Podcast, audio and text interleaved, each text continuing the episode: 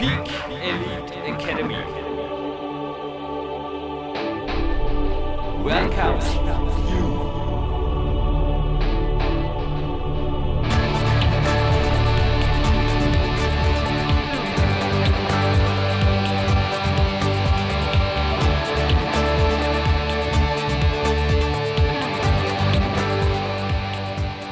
Jürgen Reis begrüßt live on tape hier aus Dornbirn, Big Country, bevor diese Mega-Sendung gleich losgeht. Es geht dahin, nicht nur in, sondern auch outside of Big Country, für mich zumindest, aber dazu gleich mehr.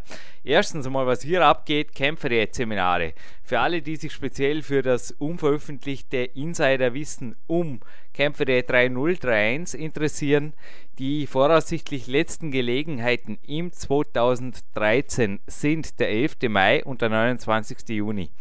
Jetzt darf ich gleich vorausschicken, der 11. Mai ist schon sehr gut gebucht. Es gibt allerdings noch einzelne Plätze. Selbstverständlich gibt es auch den Frühbucherrabatt bis drei Wochen vor dem Seminartermin und ihr spart euch wie immer mit GmbF-Mitgliedschaft, bares Geld und oder natürlich mit Fahrgemeinschaften. Da könnt ihr bis über 40% des Seminarpreises euch ersparen, indem ihr zum Beispiel zu viert anreist. Dann für mich geht es, also ich zeichne diese Meldung jetzt am 29.03. auf. Ich bin in der unmittelbaren Wettkampfvorbereitung auf das nächste Wochenende. Ja, und gleich anschließend geht für mich der Flieger auf die Kanarischen Inseln zu einem Trainingslager in eigener Sache. Komme dann zurück unmittelbar vor dem Seminar, also ein Coachie erwartet mich hier zu einem Trainingslager vor dem Seminar, da bin ich natürlich wieder da. Aber die Message ist klar, ich bin 2013 auch in Sommer hinein aufgrund mehrerer Projekte und auch einem weiteren Wettkampf-Highlight sehr gut gebucht bzw. ausgebucht. Würde mich zum Teil gerne klonen für Trainingslager, Coaching, Walks und Co. Aber es geht nicht. Also ich bitte euch in eigenem Interesse, wenn Trainingslager, also mehrtägige, individuell mit mir verbrachte Trainingstage hier, wie es auch auf YouTube, Filmen und so weiter immer wieder rüberkommt oder auf der Big Days natürlich der DVD, dann bitte früh buchen, okay? Früh anmelden, Termin fixieren. Noch sind Wochenenden oder speziell auch Zeitfenster unter der Woche im Sommer zum Beispiel frei, aber jetzt noch einmal in eurem eigenen Interesse, egal ob Coaching Walk, Private Coaching am Telefon oder vor allem Trainingslager früh genug zuschlagen. Wer als erster kommt, mal zuerst. Und jetzt wünsche ich euch viel Spaß bei dieser PowerQuest CC Perle der ganz besonderen Art.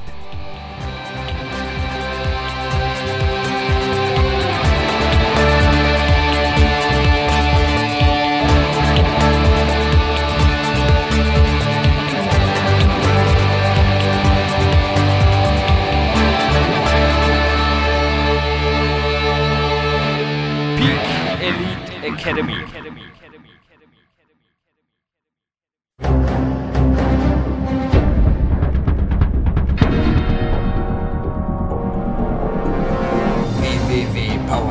CC, der kostenlose Kraftsport-Podcast für alle, die fit werden und bleiben. Präsentiert von Jürgen Reis, Dominik Feischl und peakprinzip.com. Jürgen Reis begrüßt Sie live on Tape hier aus dem PowerQuest CE Hauptquartier aus dem 8. Stock. Ein toller Wintertag, 24.01.2013, jetzt wo wir das aufzeichnen. Ende März, jetzt wo dieser Platin-Podcast online geht. Es geht um einen Kletterprofi und alle, die PowerQuest CE nicht erst seit gestern hören, werden jetzt wissen, wer da an der Voice-over-IP-Verbindung am anderen Ende in Dresden sitzt. Ich glaube auch jemand, der auf jeden Fall das Lebensmotto hat, Climb Now, Work Later. Sven Albinus, ein herzliches Willkommen hier bei PowerQuest CC. Hallo. Ja, vielen Dank und hallo, liebe PowerQuest CC-Hörer hier live aus dem, ja, ich kann schon fast sagen, PowerQuest Studio in Dresden. Es klingt sehr professionell. Also hast du inzwischen auch schon eine kleine Schreibox, sagt man ja beim Rundfunk, wo ich übrigens nicht hingehe. Aber wir haben mal gehört, der Schreibox nennt sich das, so mit Eierkartons und das Ganze. Nein, also ich genieße nach wie vor die Aussicht. Momentan zwar ein bisschen neblig, aber ich sehe bis fast, ja, an die deutsche Grenze sehe ich, glaube ich, theoretisch. Also da drüben ist auf jeden Fall Bodensee und Co. Und ich genieße den Ausblick hier auf jeden Fall aus dem achten Stock, wie auch du schon oft. Und ich glaube, die Eierkartons, äh, hier wären sie noch okay, aber da am Trainingsbalkon, da würde von dir ziemliche Rüffel kriegen beim nächsten Trainingslager, nehme ich an. Ha? Ja, aber auf alle Fälle.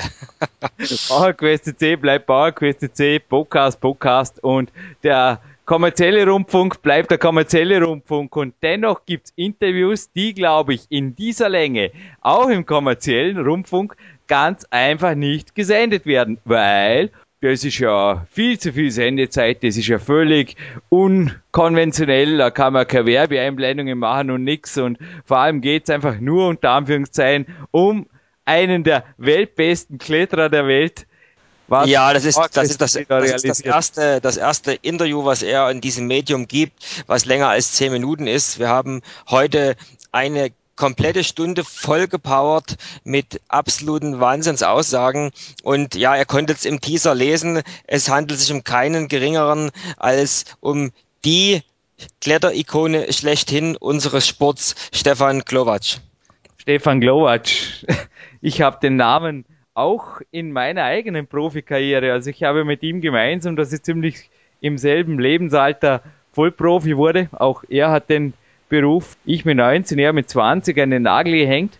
Und ich habe auch in meiner eigenen Profizeit immer wieder zu hören gekriegt, obwohl er da bereits, wir werden es jetzt ja im Interview zu hören kriegen, natürlich schon lang vom Wettkampfklettern abgetreten ist aber er wurde Vize-Weltmeister, vor allem mehrfacher Rockmaster, hat also die allerersten Wettkämpfe, eigentlich die internationalen unseren Sport, wie der Rock ja Baronecci, aber auch du hast auf ihn gelernt. Bin gespannt, was du noch zu ergänzen hast, Sven, gewonnen.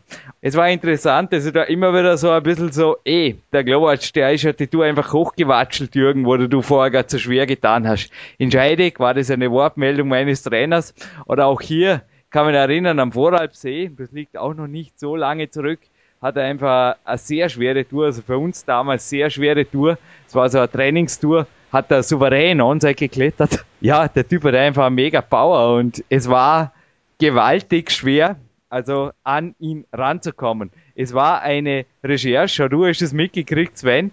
Ich habe natürlich dir immer wieder geschrieben, wie könnten wir an ihn rankommen und es war einfach, alle Kanäle waren eigentlich dann frei von Antworten, sage ich mal. frei für Anfragen, aber frei von Antworten. Und letztlich ergab es sich dann bei einem Treffen, wo ich ihn bei der Outdoor-Messe in Friedrichshafen treffen durfte. Und ja, also mein größter Respekt, er ist ein cooler Kletterer geblieben. Er schaut auch absolut fit aus, immer. Ich habe ihn ja nie irgendwo, ich habe ihn schon zwei, dreimal persönlich gesehen, getroffen aber ich habe ihn nie irgendwie, zumindest optisch außer Form gesehen. Er schaut immer aus wie im Peak Shape. Also hat man auch mir schon nachgesagt, aber ja, wir haben recht einiges gemeinsam und glaube ich auch du hast mehr mit ihm gemeinsam als die Lebenseinstellung. Also du bist ja auch Wettkampfkletterer, aktiver noch, aber was hast du über den Stefan aus deiner Sportreporter-Sicht, die du heute für die zweite Nummer Uno hier, Dominik Feischl, ja, du bist die zweite Nummer Uni hier bei den Kletterpodcast, ich inzwischen sagen, Sven. Was hast du aus Sportreporter-Sicht noch über Stefan Glowacz zu berichten? Ja, was haben wir gemeinsam? Mich fasziniert einfach sein Leben als Kletterer, als Klettervollprofi und als Unternehmer.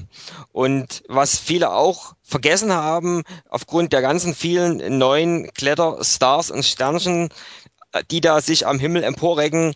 Er ist und bleibt zumindest für Deutschland der erfolgreichste Kletterer. Er hat dreimal die Rockmaster gewonnen, 1987, 1988 und 1992. Und er ist im gleichen Zeitraum Vize-Weltmeister geworden. Und so eine Erfolgsleistung kann bisher, also bis heute, bis 2013, wenn der Podcast online geht, kein anderer deutscher Athlet in diesem Sport vorweisen. Also er bleibt damit das Maß aller Dinge. Aber dem nicht genug. Stefan ist auch seitdem er 1993 seine Wettkampfkarriere aufgegeben hat, als Abenteurer und ja, wie sagt man, Expeditionist unterwegs und klettert schwerste Routen im Alpinbereich. Er ist sehr viel reisend unterwegs, auch da Ähnlichkeiten zu mir, wobei seine sein Fokus liegt da mehr auf solche Länder wie Venezuela, Brasilien und Baffin Island. Doch nicht destotrotz ist er auch noch Unternehmer von einer, ja, im Kletterkreisen doch wohl sehr bekannten Firma, nämlich Red Chili, die Kletterschuhe herstellen. Dazu gibt es mehr im Podcast, wie das alles entstanden ist. Also er ist einfach rundum ein absoluter Machertyp. Die erreicht auf jeden Fall Big Country und die Türkei ab und zu, aber dennoch glaube ich, ich, muss, ich, ich muss da noch eins unterbrechen, Jürgen, als Sportreporter habe ich noch eins vergessen. Nichtsdestotrotz, neben seinen Karrieren als Wettkampfkletterer, Unternehmer und Expeditionsmensch hat er auch eine der weltweit anspruchsvollsten Alpinklettereien seiner Zeit erst begangen, nämlich des Kaisers Neue Kleider. Und wenn die Jugend jetzt sagt, na ja, da war er jung, da war er fit, die sollen sich einfach mal ein bisschen kundig machen. Er hat letztens, letztens im Herbst wieder zugeschlagen, nämlich in der Verdon-Schlucht in Frankreich. Mit Golden Shower hat er eins seiner letzten schweren Projekte, an denen er schon jahrelang gearbeitet hat, mit 8B Plus auch endlich zum Erfolg gebracht. Also so viel dazu, dass man auch über die Jahre hinweg ein hohes Leistungsniveau bringen kann hey, jetzt hast du das Happy End des Podcasts verraten. Na, das darf nicht wahr sein. Na, Scherz beiseite. Ich hätte es natürlich auch selber ergänzt, sondern darf gerne sagen, das Happy End hat stattgefunden. Er hat sich also ich, die Outdoor-Messe, nur jetzt um das ganze kalendarisch aufzurollen, ist er jedes Jahr im Juli im Friedrichshafen. Kurz danach gab er mir wirklich das Interview. Ein herzliches Dankeschön auch an seine PR-Managerin. Es hat einfach super geklappt, aber ich habe da wirklich von ihm persönlich, ja, so läuft's halt einfach, dann eine Visitenkarte in die Hand gedrückt bekommen mit dem, ja, ruf mich an und es war hochprofessionell, aber gleichzeitig auch, danke Stefan, wir sind nicht persönlich befreundet, es war einfach ein sehr offenherziges und auch wirklich ein Interview, das mir Spaß gemacht hat. Also ich habe da auch schon anderes erlebt. Es ist wirklich immer wieder was Neues, mit jemandem zu sprechen, mit dem man sonst einfach höchstens mal einen schüchternen Blickkontakt im Klettergarten hatte, weil er auch in, wie gesagt, speziell in den Anfangsjahren meiner eigenen Profikarriere natürlich noch teilweise auch in meinen Gebieten Sportklettergebieten hier immer wieder aufgetaucht ist, oder auch in Trainingshallen. Er ist nach wie vor, trainiert jetzt zwar in anderen Lokalitäten, aber er ist nach wie vor top fit. Und ich habe hier gerade ein Zitat aus einem der zahlreichen, also eine Zeit lang gab es ja kaum ein Rohpunkt oder Klettern. Ich habe hier eine riesige Sammlung im Schrank, wo der Stefan Glowacz nicht drin war. Also er ist definitiv das, die ganzen 1980er, 1990er Jahre gewesen, was ein Chris Sharma jetzt ist, kann man sagen. Also es gibt kaum, zumindest schon in den USA, gibt es kaum seit Jahren ein Klettermagazin, wo der Chris nicht drin ist und ähnlich war es, also über ein Jahrzehnt, man kann sagen eigentlich von Mitte der 80er Jahre weg bis in die 90er rein, so, dass der Globi, der Stefan, auf jeden Fall überall drin war ich übrigens sein Insider-Name. Ja, er ist ein jung gebliebener. Mai 2005 liegt da gerade in meiner Hand und ich glaube, Stefan, seine Endaussage bringt es hier auf den Punkt. Was gibst du jungen, möchtegern Kletterprofis auf dem Weg? Wurde er hier vor der Kletterredaktion gefragt und er hat einfach die Aussage getroffen, die ich also auch bestätigen kann, um von Sponsoren leben zu können. Und ich mag jetzt aus meiner Sicht gerade noch ergänzen, es ist möglich, reicht es nicht, kleine Griffe halten zu können. Das gehört auch dazu, ist klar. Aber es gehört vor allem dazu, dass du dich öffnest, dass du bereit bist, dich nicht nur als Kletterer zu präsentieren, sondern als Mensch. Und ich glaube, das gilt nicht nur für einen Klettersport. Ja? Ja, absolut richtig. Und wir werden ja in dem Podcast auch hören, dass Stefan nicht nur eine Kletterikone ist, sondern er hat diesen Klettersport auf ein ganz anderes Niveau, auf ein ganz anderes Level gehoben.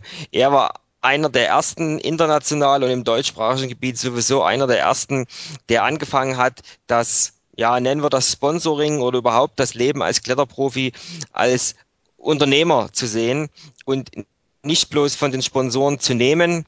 Und äh, klettern zu gehen, sondern auch den Sponsoren entsprechend was zurückzugeben. Also er hat von vornherein verstanden, dass eine längerfristige Beziehung zwischen Sponsoren und Kletterer oder zwischen Sponsoren und Sportler nur über eine Win-Win-Situation stattfinden kann. Und er ist damals neue Wege gegangen und er hat damals sich sehr viel ja, Missfallen in der sogenannten Kletterszene eingesammelt. Aber das hört er am besten selber, was er darüber sagt. Es sind wahnsinns spitzenmäßige Aussagen, die er dort trifft in dem Podcast. Und teilweise sind sie bezogen auf seine Zeit damals, aber oft sind es Aussagen, die heute noch ihre hundertprozentige Wirksamkeit haben. Und ein, zwei davon, vor allem auch die Ansage der starken Persönlichkeit, die du jetzt gerade erwähnt hast, nicht nur im Klettern, die werden wir im Abspanner genauso wie ein Gewinnspiel präsentieren.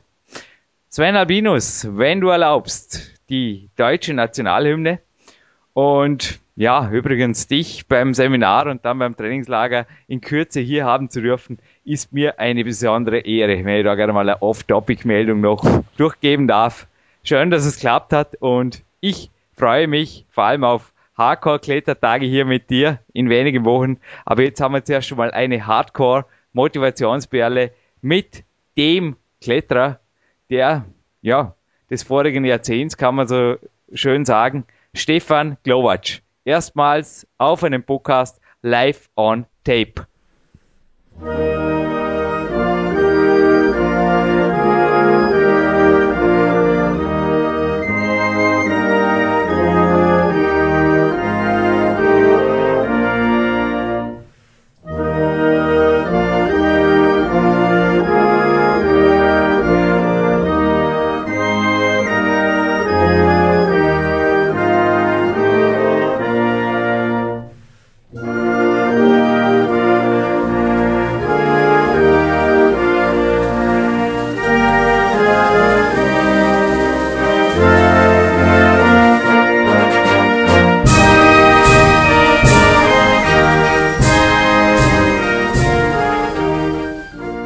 Reis begrüßt Sie zu PowerQuest CC, zu einer Podcast-Perle der ganz besonderen Art. Es ist eine Platin-Sendung, es ist der Hauptteil mit Stefan Glowacz. Ein besonderer Tag heute.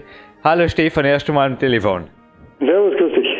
Meines Wissens sogar das erste Mal auf einem Audio-Podcast-Projekt. Kann das sein? Ähm, ja, wir haben schon äh, öfters mal sowas in der, in der Art gemacht, aber noch nicht so lang. Alles klar. Ja, also ich habe dich am Wochenende auf der Outdoor getroffen. Mir sagt man oft nach, Jürgen, du schaust jedes Jahr gleich aus. Bei dir kann man dasselbe sagen. Also ich dachte mir, dieses Interview schenke ich dir zum 48. Geburtstag. Geht also jetzt im März 2013 online.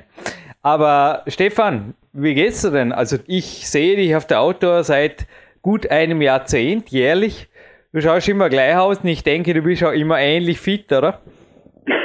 ja, zumindest probiere ich. Vielen Dank für die Blumen. Aber ähm, naja, ich meine, wenn man wenn man so Bilder vergleicht äh, vor zehn Jahren und heute, ich meine, das sind die langen Haare geblieben, aber ähm, natürlich sieht man schon die äh, die Zeit auch in seinen Gesichtszügen sich niederschlagen. Aber letztendlich muss ich ehrlich sagen, ich probiere natürlich gegen das Alter dagegen zu halten. Aber jeder, auch jeder Kletterer ist ähm, dem Prinzip des Hochleistungssports unterworfen und ähm, ab irgendeinem gewissen Zeitpunkt kippt es natürlich und dann muss man halt einfach äh, Form erhalten trainieren. Das bedeutet quasi, dass man eigentlich keine großen Ausschläge nach oben mehr hat, sondern mit äh, sehr gezielten Training kann man seine Leistung schon noch ganz gut ähm, da konservieren und vor allem vielleicht sich auch für, eine, für das eine oder andere Projekt nochmal ein bisschen fitter machen, als man sonst normalerweise ist. Mhm. Also ich habe es gerade kurz vor dem Interview erwähnt, wir werden uns heute primär auf Sportklettern fokussieren. Stefan, aber wenn du jetzt so Resümee ziehst, also von deinen absoluten, sage mal, Leistungshöhepunkten auch im Leistungssport, so 1992 rum, bis jetzt, also wo würdest du sagen, hast du jetzt von der Kraft her die meisten Einbußen erlitten oder was konntest du am ehesten erhalten oder wo hättest du vielleicht auch die Chance gehabt, jetzt noch besser zu erhalten, wenn du dich mehr fokussiert hast? Also wo sagst du, hat das Alter keine Chance? Also was ich, was ich halt ganz deutlich merke, ist, ähm, dass wir früher primär im Ausdauerbereich gearbeitet haben. Das bedeutet also, ich habe mich auf die Wettbewerbe vorbereitet und da waren die Einzelstellen nie so schwer, dass ich äh, speziell irgendwelche, irgendwelches Boulder-Training hätte machen müssen. Das hat sich natürlich schon im Laufe der Zeit extrem gewandelt. Die Einzelstellen sind wesentlich härter geworden, die Schlüsselstellen auch natürlich im Wettkampfbereich Und äh, bei den schwierigsten Routen heute, das ist eine, eine Aneinanderreihung von äh, schwierigsten Bowler-Problemen. Und da merke ich natürlich schon, dass mir äh, relativ diese, dieser, dieser Punch, also diese Maximalkraft abgeht, weil ich die ähm, erst dann in den letzten Jahren angefangen habe, so ähm, ganz gezielt zu trainieren. Und äh, das ist aber Grundvoraussetzung in ganz schweren Touren. Und man merkt dann schon, wenn die jungen Kletterer, die jetzt über das Bouldern natürlich primär zum Klettersport kommen, die haben eine ganz andere Basis, die haben eine ganz andere Maximalkraftbasis, auf der aber natürlich auch die Ausdauerkraft resultiert, also aufbaut. Und ähm, diese natürlich dann gehörig im, im, im, im Vorteil mir gegenüber. Und das merke ich auch, dass ich das sowas nie mehr ähm, aufholen kann, äh, nachholen kann. Aber du hast gezielt an der Maximalkraft gearbeitet die letzten Jahre noch und da tatsächlich noch Fortschritte gemacht, weil da gibt es ja auch so, ich sage immer zum Teil so wahnsinnige so Sportwissenschaftler, die behaupten, dass die Maximalkraft oder die Schnellkraft mit 25 ihren Peak findet normalerweise bei Leistungssportlern. Ähm, das kann natürlich schon sein. Das Maximalkraft ich äh, in den frühen, also in meiner Hochphase hatte. Nee, im, im Ernst, ich meine, wir sind ja früher die, die schwierigsten Touren ähm, damals waren im 8B Plus Bereich, also im oberen 10. Schwierigkeitsgrad. Ähm, das sind halt äh, Bereiche, die heute von den jungen Kletterern, ähm, von den äh, besten Kletterern on-site geklettert werden, also auf Anhieb geklettert werden. Und das ist natürlich schon eine unglaubliche Diskrepanz. Aber natürlich auch, wir haben uns damals aufgearbeitet in diesen Einzelstellen, in diesen Schlüsselstellen. Wir haben das zwar immer ganz gut drauf gehabt, bis dorthin zu klettern, aber dann die Schlüsselstelle, die hat uns dann äh, großes Kopfzerbrechen gemacht, so dass wir halt teilweise mehrere Tage an denen üben mussten. Und jetzt gehen die Jungs halt dahin und die merken diese Stelle eigentlich gar nicht, ähm, weil sie halt einfach dieses Potenzial durch dieses extreme Boulder-Training haben. Aber ich denke mal, dass es mm, jeder, jeder Sport hat auch natürlich auch seine Zeit und jeder Sportler hat seine Zeit. Und ich muss ehrlich sagen, ich hatte diese Zeit, ich konnte sie voll auskosten. Ich war lange Zeit an der Spitze mit dabei, was das Sportklettern angeht. Ich war lange Zeit an der Spitze des Wettkampfkletterns und ähm, das reicht mir auch. Also ich blicke nicht in Wehmut zurück, sondern äh, ich hatte meine Zeit und jetzt diejenigen, die heute ähm, an der Spitze vertreten sind, die werden auch irgendwann einmal eingeholt werden und ähm, da wird es auch irgendwann einmal bessere Kletterer geben als die. Also das ist halt einfach die Entwicklung im Sport. Ja, und die stapeln hier im Podcast, das sind wir eh schon gewöhnt, aber auch du bist bis 8b Onsite geklettert. Also ich kann mir nicht vorstellen, dass man 8b Onsite gehen kann, wenn die Maximalkraft nicht auf einem überdurchschnittlichen Niveau ist. Also hast du da speziell dran gearbeitet oder jetzt die letzten Jahre noch was weitergebracht oder hast du gesagt, insgesamt von der Formerhaltung, wenn wir jetzt das gesamte Spektrum von Sportkletter spezifischen Trainingsfaktoren angehen, bist eher auf Erhaltung gegangen oder wie bist du vorgegangen? Na, dadurch, dass ich halt begeistert bin von, von allen Disziplinen im Klettersport, auch was das Bouldern angeht. Also ich muss ehrlich sagen, ich trainiere wahnsinnig gern mit den jungen Kerlen.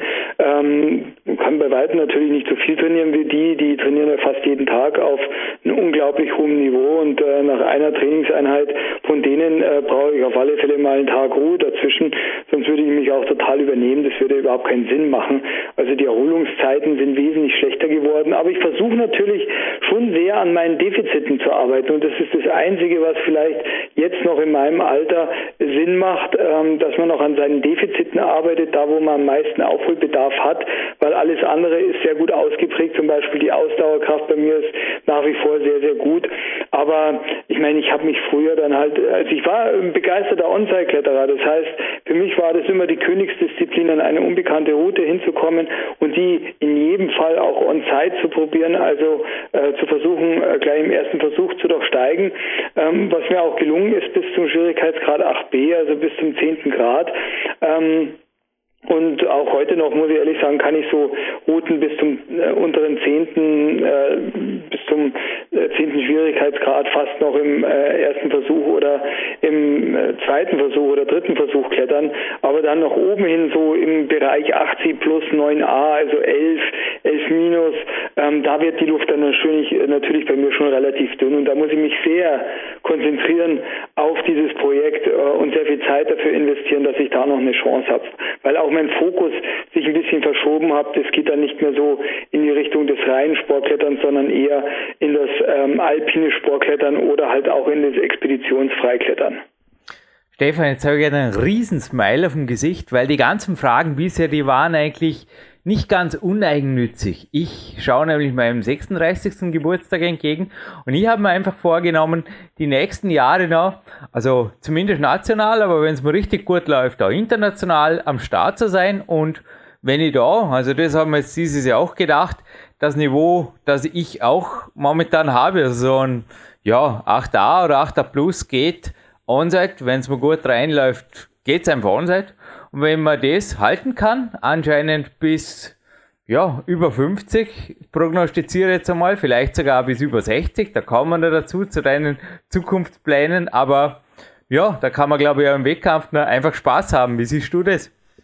Ja, sicherlich. Ich meine, das ist ja die Grundvoraussetzung von jedem Sport oder von jeder Tätigkeit, dass man Spaß daran hat.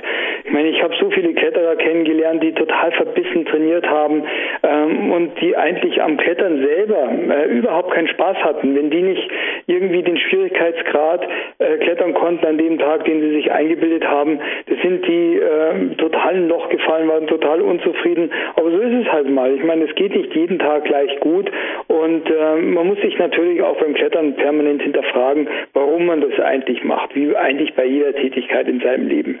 Äh, warum macht man das? Ähm, was treibt einen, was treibt einen dazu, ja auch diese ganzen, äh, die ganze Schinderei auf sich zu nehmen, vor allem in einem Hochleistungssport. Und ähm, dieser, dieser, äh, dieser Reflexionsprozess, der sollte eigentlich auch ständig sein, weil man kann eigentlich nur ähm, an seine Grenzen gehen und ungewöhnliche Leistungen vollbringen, wenn man das mit großer Leidenschaft macht. Und diese Leidenschaft muss man äh, hinterfragen. Ähm, und ich bin davon überzeugt, dass eigentlich die Freude und die Begeisterung äh, so das einzige wahrhafte Fundament ist, auf dem jegliches Handeln basieren sollte. Das ist meine Grundvoraussetzung und dann tut mir jeder Kletterer, der da verbissen in der Kletterhalle trainiert und eigentlich am Klettern selber gar keine Freude hat, immer sehr, sehr leid. Es war so genial zum Wochenende, wie ich dir in die Augen geschaut habe und dich gefragt habe auf der Auto, ja, auf dem Klettern, am Sportklettern voll drin bist und da war wie ein Feuer in deinen Augen plötzlich und du hast gesagt, gibt so viel zu tun. Ich habe das Gefühl gehabt, du hast sehr wenig Zeit gehabt. Am liebsten hättest du mir gleich zehn Projekte in allen möglichen Disziplinen in den Kopf geschmissen, die vorhast die nächsten Jahre. Aber die Climax-Redaktion hatte ich da gefragt. Also es liegt ein Magazin vor mir, wo auch ein Freund von mir mit interviewt wurde, der Stevie Heston, dem ich heute vermutlich nicht telefonieren werde. Und du hast diesen Bericht abgeschlossen. Also du wurdest gefragt, wie es mit deiner ersten 9b steht. Und ja, hast gemeint, ist noch ein bisschen Zeit, weil mit über 60 geht die locker. Also wie viel Zeit noch mit der 9, na 9a war das, eine, nur eine 9a unter Anführungszeichen. Aber wenn ich dich motivieren darf, der Stevie, der geht jetzt im Herbst eine 9a Plus an übrigens. Also er hat geschaut, er hat gemeint, es sei ein sehr hohes Ziel, aber er schaut jetzt einfach mal, was er erreicht. Und wo glaubst du, liegt beim Sportklettern, sage mal plus 50, wo, wo hängt da der Hammer? Oder gibt es überhaupt eine Grenze? Oder gibt es die nur im Kopf? Weil auch du hast ja der Moon ist ja ein Freund und Geschäftspartner von dir. Wie gehst du damit um? Umgibst du dich auch mit so Verrückten oder wie, was sind da so die Wege, um das Feuer immer wieder neu zu wecken und mit jedem Jahr am besten nur begeisterter zu werden? Ja, ich denke mal, dass es halt einfach ähm, Ziele sind. Ziele, die eigentlich beim Klettern nie ausgehen sollten oder ausgehen können, weil es gibt so viel zu tun. Es gibt so viele unterschiedliche Disziplinen, mit denen man auch so mitwachsen kann.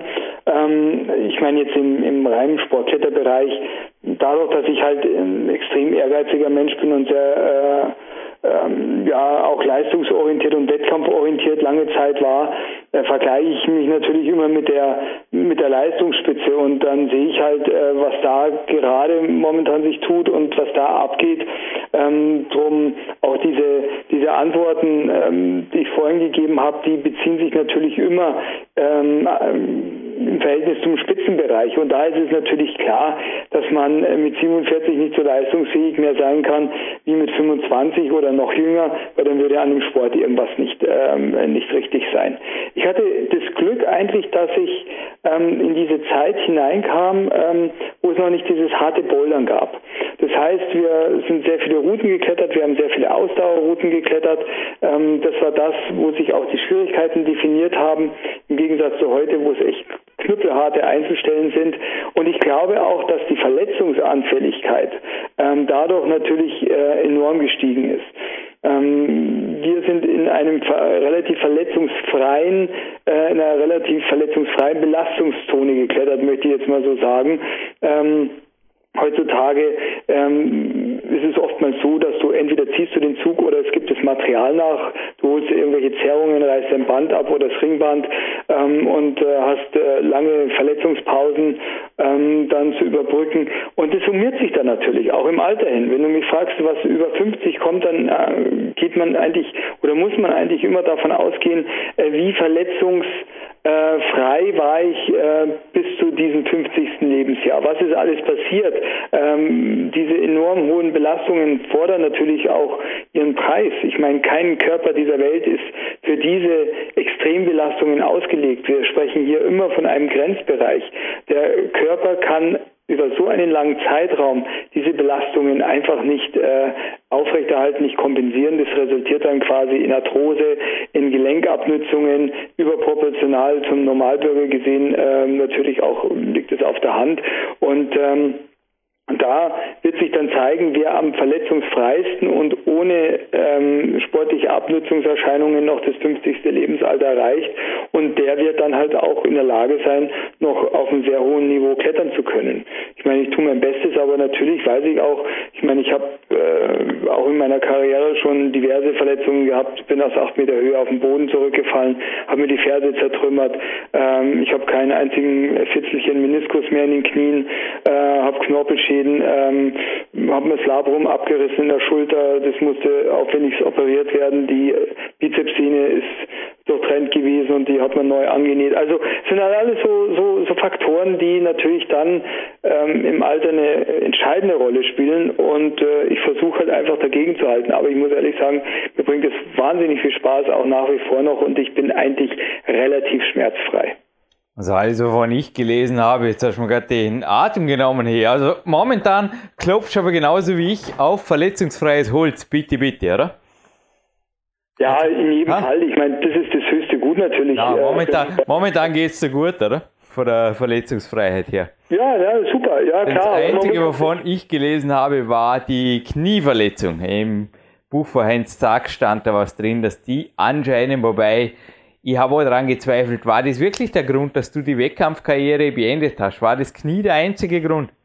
Nein, eigentlich überhaupt nicht, weil ähm, ich, hatte, ich hatte ich hatte halt da schon mein, mein, äh, meine Knieprobleme ähm, resultierend aus dem Sturz.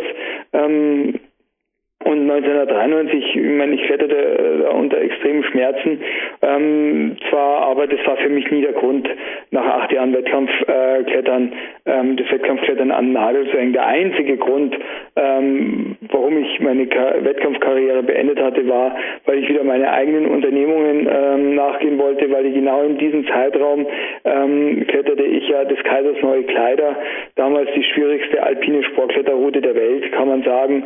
Äh, heute in Nachbetrachtung, wenn man auch die schwierigsten Routen, die in dem Zeitraum entstanden sind mit Silbergeier oder End of Silence, wenn man die jetzt im Nachhinein vergleicht, dann äh, ist ähm, das Kaisers Neue Kleider äh, deutlich äh, schwieriger gewesen und somit halt auch die schwierigste Sportkletterroute der Welt für lange Zeit gewesen. Und äh, das hat mich so begeistert, diese Erstbegehung, dass ich gesagt habe, nee, ich möchte wieder meine eigenen Vorstellungen vom Klettern umsetzen. Ich möchte wieder selber sagen, wie ich zum Klettern gehen möchte und ähm, das Klettern so praktizieren, wie es mir am meisten Spaß macht. Und dann haben wir dann auch sehr schön mit den Expeditionen angefangen und ähm, aus diesem Grund habe ich eigentlich das Wettkampfklettern ähm, beendet und nicht wegen irgendeiner Verletzung. Mhm. Ja, es liegt gerade die September-Ausgabe 2003 der Klettern vor mir. Da wurdest du in drei Disziplinen als absoluter Topmann gewählt oder unter die Top-Leute. Eine hast du gewonnen, du warst da der bedeutendste alpine Sportkletterer, aber auch bei den Wettkampfkletterern bist zum Beispiel vor dem François Legrand gereiht worden oder vor dem Yushi Hirayama. Gewaltig. Und bei den bedeutendsten Sportkletterern beispielsweise auch vor Wolfgang Güllich. Bei den bedeutendsten Boulderern bist du übrigens nicht dabei, da hast recht, ja. Ja, nee, das war nie, das ist halt nee. gerade da aufgekommen und das war klar, das war schon ein Generationswechsel nee. damals. Ich meine, ähm, als, als äh, ich zum Wettkampfklettern anfing, da kletterte ich noch gegen die, die absoluten Megastars wie ähm, Patrick Edlanger oder Ron Kauk aus Amerika. Äh, Wolfgang Güllich war ja eigentlich nie mit dabei, aber äh, Yuji Hirayama, die kamen ja alle wesentlich später äh, dazu. Also das war dann quasi schon die nächste Generation nach mir, die dann das Zepter übernommen haben. Und äh, ja, äh, François Legrand, das war ja die Wachablösung schlechthin. Äh, besser konnte es ja gar nicht laufen, weil er war ja dann derjenige, der nicht äh, die Weltmeisterschaft nur gewonnen hat 1993 ähm, vor mir, sondern dann halt auch über die weiteren Jahre des Wettkampfklettern dominiert hat wie kaum ein anderer mehr. Mhm. Ja, aber ich komme gleich zu einer bisschen ja, kritischen Frage, kann man nicht so sagen. Übrigens vorher, es war nur ein kleiner Scherz am Rande mit den bedeutendsten Boulderern. Also da wäre auch, haben wir gedacht, das wäre die letzte Kategorie, okay, bei den Solo-Klettern, wo ich mich jetzt sehen würde oder wo, wo ich dich auch sehen würde als letztes. Also Solo-Klettern, glaube ich, für dich auch nicht wirklich ein Thema, oder? Habe das jahrelang betrieben. Ich meine, äh, wir sind die, ich bin die schwierigsten Routen zum Beispiel im Oberrheintal ähm, solo geklettert. Ja, aber jetzt, ähm, jetzt im Moment, jetzt, im, jetzt im Moment nicht mehr. Meine ich, ich habe meine, ich habe meine Lektion gelernt. Ich bin ja aus acht Meter Höhe damals beim Solo-Klettern auf den Boden zurückgestürzt, weil mir ein sicher geglaubter Griff ausbrach, äh, habe mich dabei schwer verletzt. Ähm, wie gesagt, äh, die Knie kaputt gemacht, die Ferse zertrümmert. Ich habe heute noch eine Platte und vier Schrauben äh, von diesem Sturz in der, in der Ferse. Und äh, wenn man diese Lektion nicht erkennt oder nicht lernt, dann ist man auch zu blöd für diesen Sport. Ähm, also ich habe halt auch gemerkt, das, was ich mir jahrelang eingebildet habe, dass wenn ich entsprechend unter meinem persönlichen Leistungsniveau bleibe, leichtere Routen kletter, dass ich alles im Griff habe, das war eine Illusion und äh, die habe ich schmerzhaft lernen müssen und ähm, seit diesem Zeitpunkt bin ich auch nie mehr irgendwie solo geklettert, sondern bloß immer noch mit dem Partner. Also alle, die zuhören, Seil mitnehmen ist gefragt oder Crashbett. Zurück zur kritischen Frage. Wolfgang Güllich wurde vom Heinz Zack auch im Rockstars Buch als einer jener genannt, die nicht wirklich begeistert waren von deiner Professionalität. Also ich stehe jetzt im Studio mit ein paar Sponsorenlogos und auch dich habe ich auf der Outdoor. Du bist sicherlich einer jener. Ich habe mich bei den Recherchen zu diesem Interview wirklich gefragt, ob ohne dich das Wettkampfklettern, speziell in Deutschland, überhaupt viel Land gehabt hätte oder viel Zukunft gehabt hätte.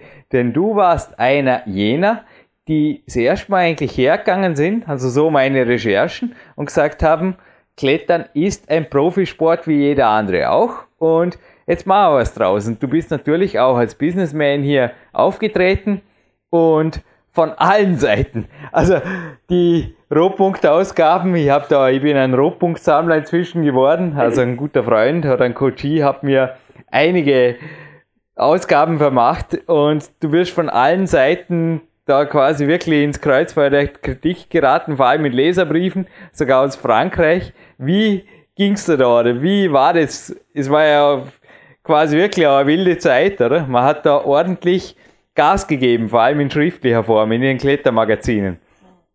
Ja, das, ähm, man muss ja das, man muss ja. Damals äh, war das das einzige Medium. Also das heißt, es gab ja keine Blogs, es gab ja noch kein Internet.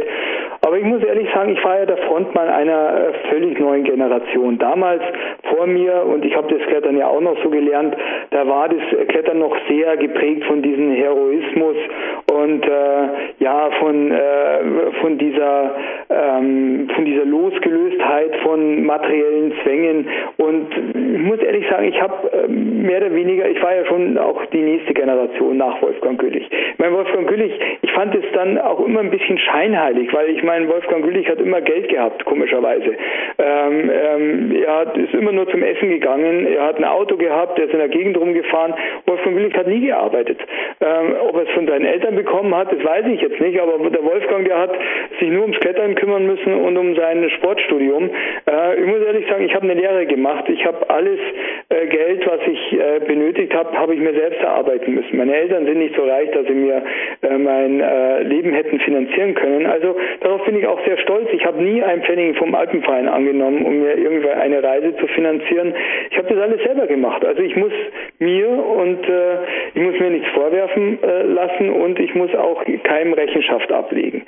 Ähm, und ich glaube auch, dass ich derjenige war, der das am ehrlichsten gemacht hat. Ich habe mich dazu bekannt äh, zu sagen, okay, für mich ist es so, für mich ist es die große Möglichkeit, von meiner Leidenschaft zu leben, indem dass ich Sponsoren habe. Und ich habe das dann halt auch sehr professionell so empfunden, dass äh, ich äh, ihr nicht nur nehmen kann von diesen Partnern, sondern dass ich auch ähm, in einer Bringschuld bin, in einer Win-Win, da muss eine Win-Win-Situation äh, hergestellt werden, mit der jeder zufrieden ist. Also ja auch der Sponsor. Und ähm, dem bin ich halt entsprechend auch gerecht geworden, weil es hat mir immer sehr viel Spaß gemacht, mit meinen Partnern zusammenzuarbeiten. Aber ich habe auch festgestellt, dass der, dass diese coole Kletterszene, äh, in Anführungszeichen, äh, genauso spießig und genauso neiderfüllt ist wie in allen anderen Bereichen, wo sich keiner irgendwie die Butter auf dem Brot gegönnt hat und äh, ähm, diese ganzen diese ganze Kritik, äh, der ich ausgesetzt war, die war vor allem halt auch äh, dem Neid geschuldet äh, von den anderen Kletterern, die es vielleicht nicht geschafft haben, einen Sponsor zu bekommen, äh, nicht geschafft haben, sich nur auf das Wesentliche zu konzentrieren, auf die Kletterei zu konzentrieren. Ähm, und ich habe auch die Kletterei auch sehr professionell gesehen. Also das heißt, äh, für mich gab es keine äh, ausschweifenden Partys, für mich gab es keine Drogennächte. Ähm, ich habe ich, hab wirklich asketisch gelebt und mich hundertprozentig auf meinen Sport konzentriert. Und da war ich natürlich auch, es war auch neu für die meisten, ähm, aber so war es dann halt auch. Aber das hat mich nie so besonders interessiert, weil ich auch genau gewusst habe, woher das eigentlich kommt. Und das ist leider, muss ich auch ehrlich sagen, ähm, durch, durch den Neid äh, getrieben worden. Was ich mich gefragt habe, es waren Ende der 80er Jahre in den Rohpunkt-Magazinen, also ich habe selber ja dort noch gar nicht geklettert, aber es waren immer wieder Diskussionen drin über das Wettkampfklettern, also quasi auch über die Kunstgriffe. Und ich habe mich dort wirklich gefragt, ob die Generation vor dir, die zwar quasi mit den Bergsteigern da dann kurzen Prozess quasi gemacht haben und gesagt haben, wir gehen jetzt die Wände frei. Dann aber dann das, was danach kam, also quasi das Wettkampfklettern, das Plastikklettern, das Bouldern, dann plötzlich nicht mehr so liberal gesehen haben. Dann natürlich du ihnen doppelt dann Dorn im Auge warst, weil du warst blöderweise genau dort erfolgreich, was sie eigentlich gar nicht haben wollten. Also so kam mir das eigentlich vor als Außenstehender jetzt.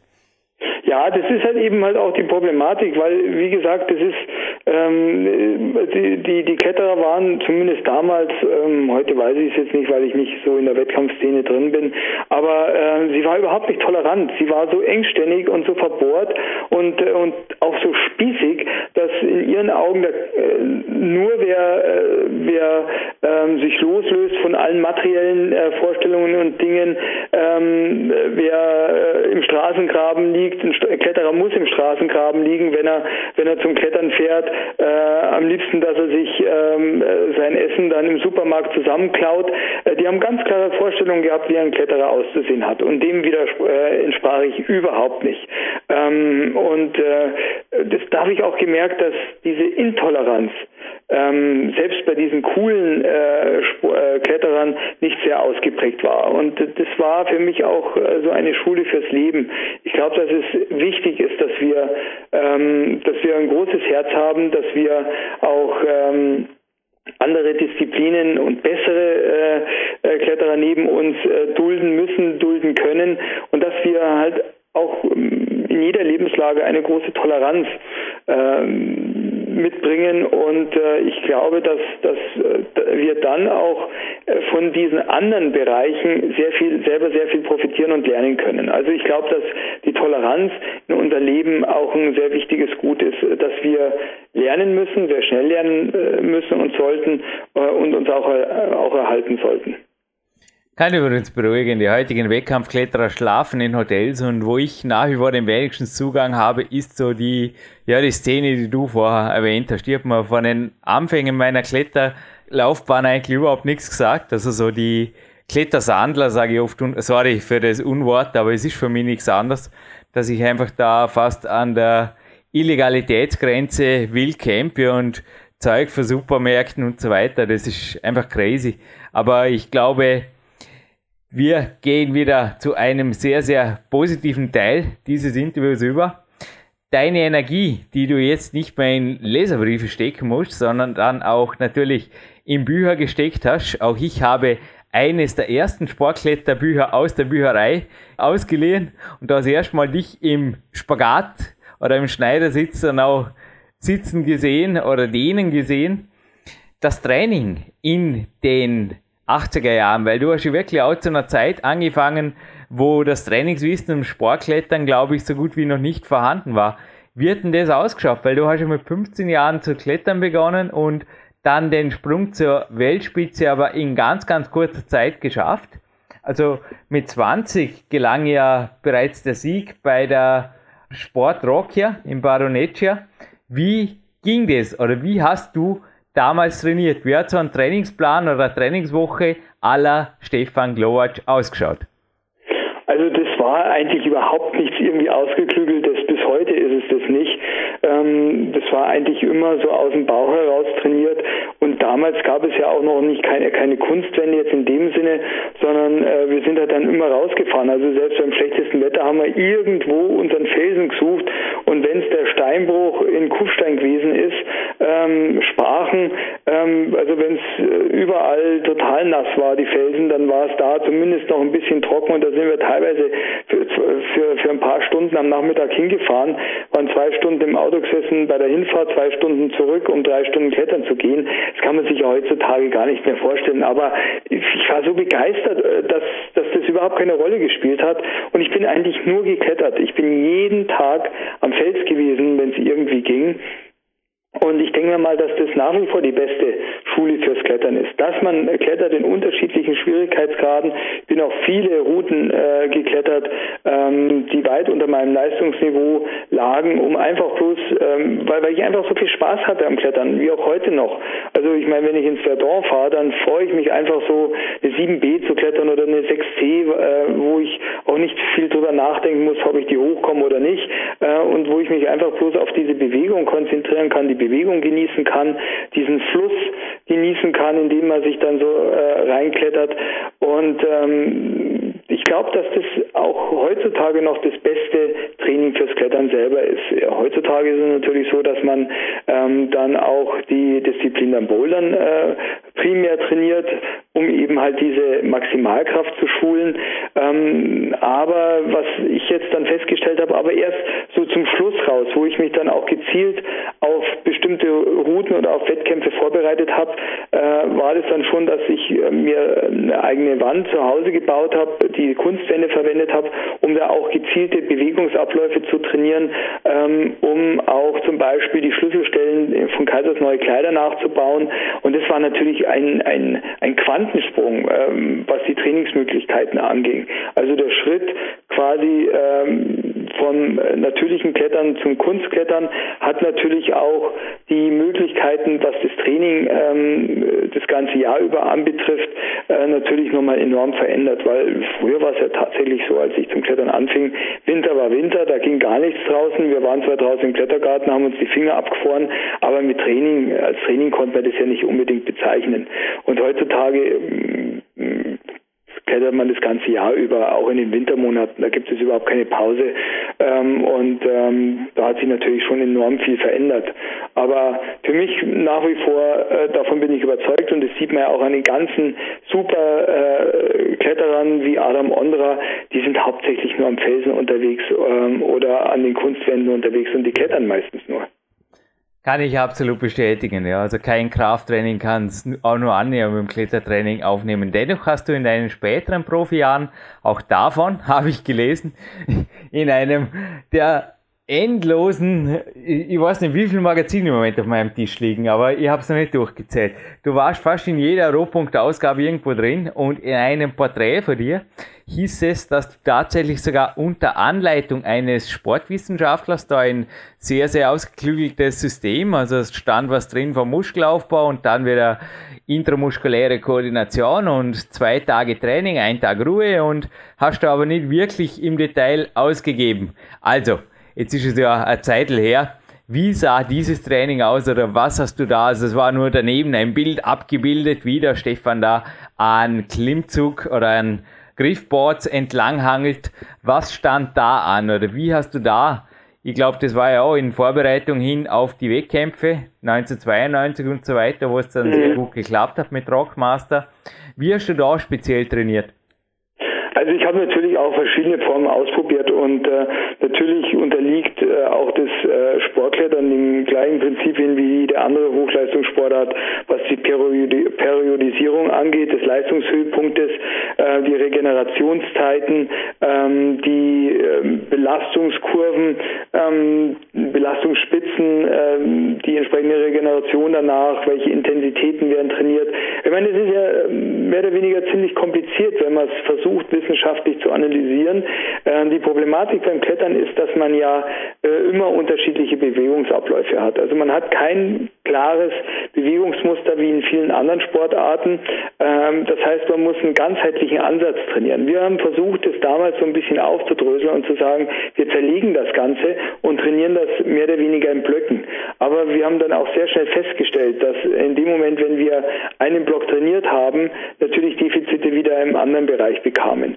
Ähm, und, und das eigentlich um eine perfekte Trainingssteuerung ähm, aufbauen zu können, ja immer äh, vergleichbare äh, Übungen gemacht werden müssen, um auch eine Leistungssteigerung feststellen zu können. Ähm, also und das ist beim Klettern extrem schwierig, weil ich meine, da ist äh, sehr viel Gewöhnungsprozess dann auch beteil, äh, beinhaltet. Das heißt, wenn ich ein Boulderproblem äh, probiere, ähm, was ich am Anfang nicht raus, äh, raufkomme.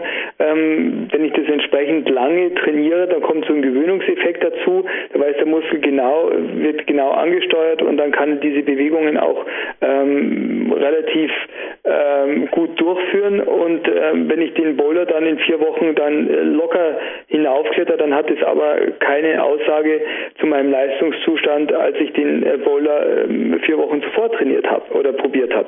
Also das ist sehr schwierig gewesen. Wir haben das probiert damals. Ähm, wir haben die Erkenntnis gewonnen, dass man eigentlich so ein Cross-Training machen muss, dass man verschiedene ähm, wie soll man sagen, äh, Leistungsumfänge trainieren muss beim Klettern, entsprechend die Regeneration einhalten muss. Das war eigentlich die, die größte Erkenntnis.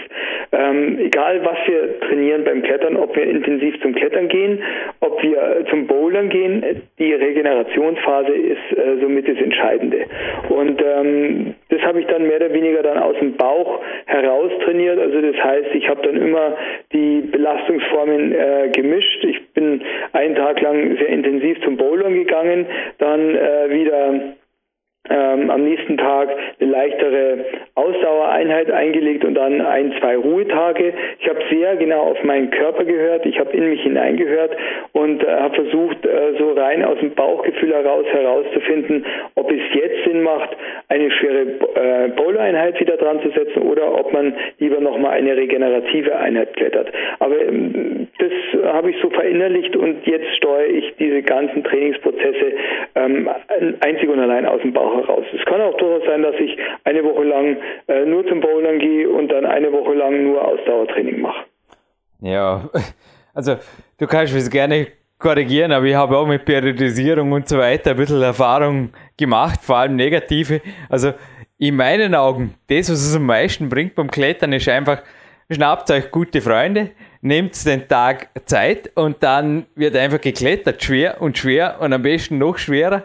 Und am Abend spürt man es einfach selber fast nicht mehr, macht ein, zwei Ruhetage und dann geht dasselbe Spiel halt, ja, vermutlich nicht, eh nicht an derselben Wand, aber halt in einer anderen der Kletterdisziplinen, zum Beispiel beim Bouldern, einfach wieder von vorne los und so kann man sich eigentlich schon immer wieder so Leistungsspitzen rausarbeiten. Aber ich glaube, das Umfeld und auch die anderen, die sind ja für dich, ich denke, du bist auch kein Einzelgänger, oder? Genauso wichtig beim Training als auch bei deinen Unternehmungen.